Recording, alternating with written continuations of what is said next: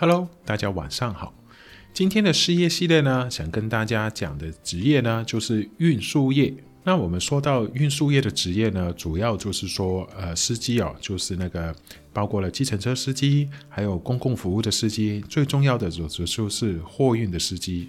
那如果说到为什么司机在将来会失业的话，那当然大家都猜到了，就跟我们的自动化汽车非常的有关系啦。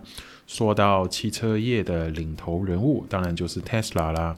先不要讲说他今年以来因为疫情的关系，加上他自己本身公司被很多财经人物跟一些基金公司非常的看好，所以他的股价也是在一直的创新高。那大家为什么对他的这个公司那么的看好呢？大家都非常清楚，原因呢，它不是一间单单的汽车制造公司哦，它是一家真正意义上的科技公司。那为什么要要提到真正意义上呢？因为现在有太多自称为科技公司的公司呢，是完全不是在做开发跟研究的一些项目的。完全呢，就只是打着科技公司跟一个时代转变的名号去割韭菜、去拿钱的。那不用我说，大家都知道这些公司是什么啦。其中当然就包括了中国的几家龙头企业啦，ATMX 都是其中。那今天呢，刚刚好，呃，不是今天了，好像是昨天，刚刚好，中国终于忍受不住了。我觉得是做了一个非常好的决定，就是把垄断法。套用在那几家大公司身上了。虽然呢，罚的金钱是很少很少，完全没有那个阻客能力的。可是呢，中国呢，在真正意义上的阻客能力呢，是不需要用金钱去达到的。它只要有这个方向，有这个概念呢，我看没有一家公司实在是不敢执行吧。可是你要想想看，这几家大公司，包括了阿里啊、腾讯的话，你要他们现在去做真正意义上的科技公司呢，他们也没办法。他们虽然有很多很多的钱，可是他们没有人才跟时间跟这个 direction 去投入去做开发研发。你要想想看，特斯拉这样，或者是之前的微软、Apple、Google，像美国的这些真正的科技公司，他们投入了 R&D 的 research 的公司或者做研发，他们投入了多少的资源跟时间是按年算的。像特斯拉一直研发了快十年了，到现在到今年呢，我们才看得到。或者是听到，就是说那个无人驾驶技术呢，终于是可以实行了。实行的意义上，就是说他们的汽车，特斯拉的汽车是真正意义上达到一个安全标准的，是可以真的在道路上面行驶的，并不是说一直很多其他的公司都只是在概念上去执行。其实哦，这个故事哦，我大概很多年前去韩国的时候，韩国现代汽车呢，当然他们也是一家很好的。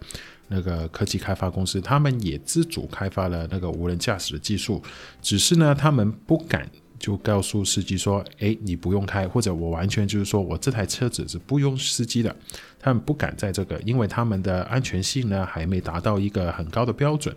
其实我好几年前去韩国的时候，那个司机他开了一台新车，那个新车是现代汽车的。最新一款就是有自动驾驶的，他那个司机还非常开心，还演示给我看，他把手放开了，那车子真的很安全的在 highway 上面行驶。可是呢，当然人心就是还是觉得不安全，只是在 highway 上呢，他放心让汽车自动行驶，然后转弯啊一些都没有问题。可是，一到一些路口啊或者车多的地方呢，地方呢他就不敢了，他就又用把手控制那个车子了。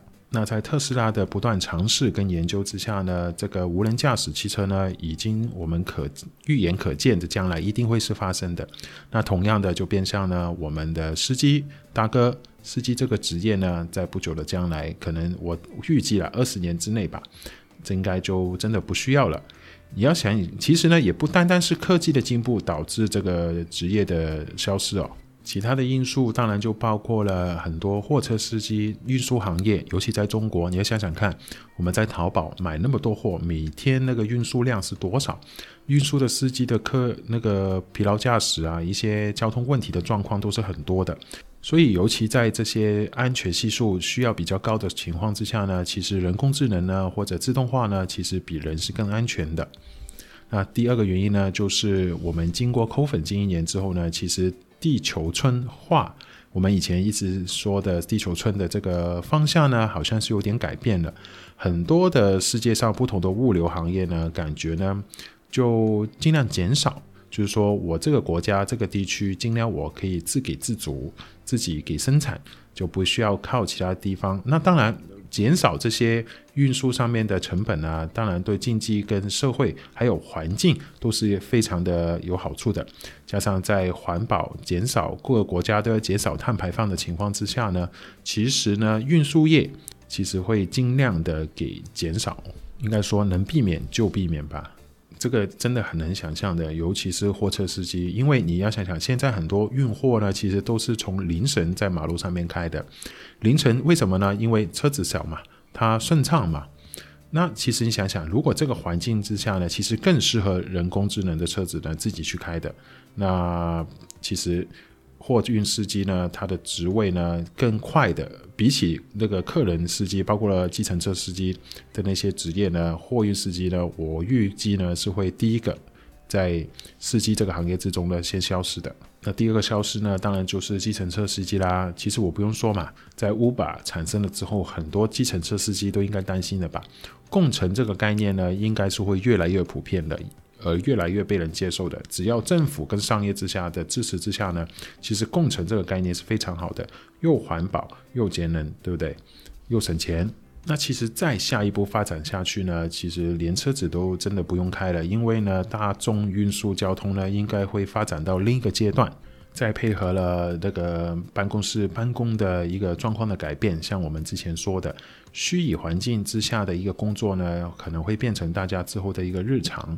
所以呢，尽量减少出门，尽量把人生跟时间花在交通上面呢，是一个大方向。这个应该没有人是会不愿意或者是反对的，因为呢，每一个人，我想啊，都应该想把堵车跟塞车的时间，把它放在家里陪伴家人的吧。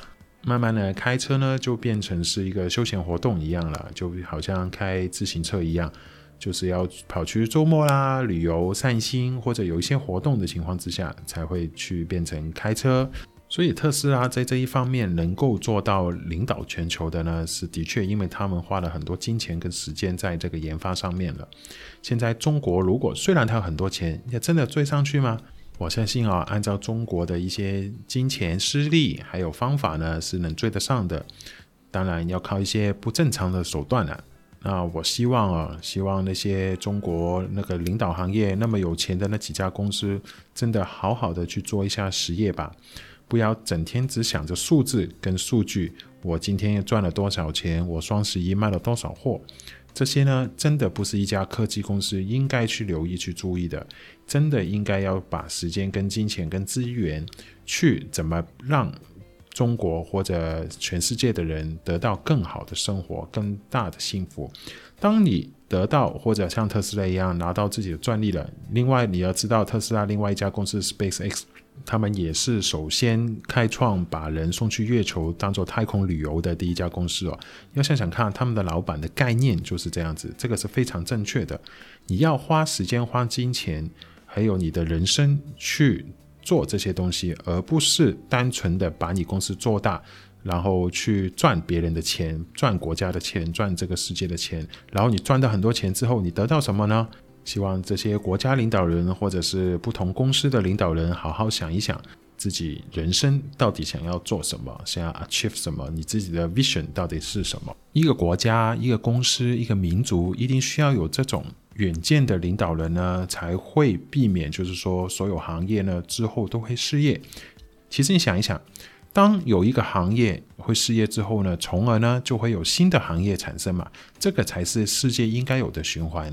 当没有了司机这个行业呢，从而产生的就会很多啦，可能就是有很多不同的新的产品跟工业的技术性的人物。职业要产生，或者是直接之后呢，我们就不需要计程车司机，反而需要呢太空飞船的司机啦。好吧，今天分享到这里啦，大家有兴趣的人记得去 Facebook 给我留言哦，拜拜。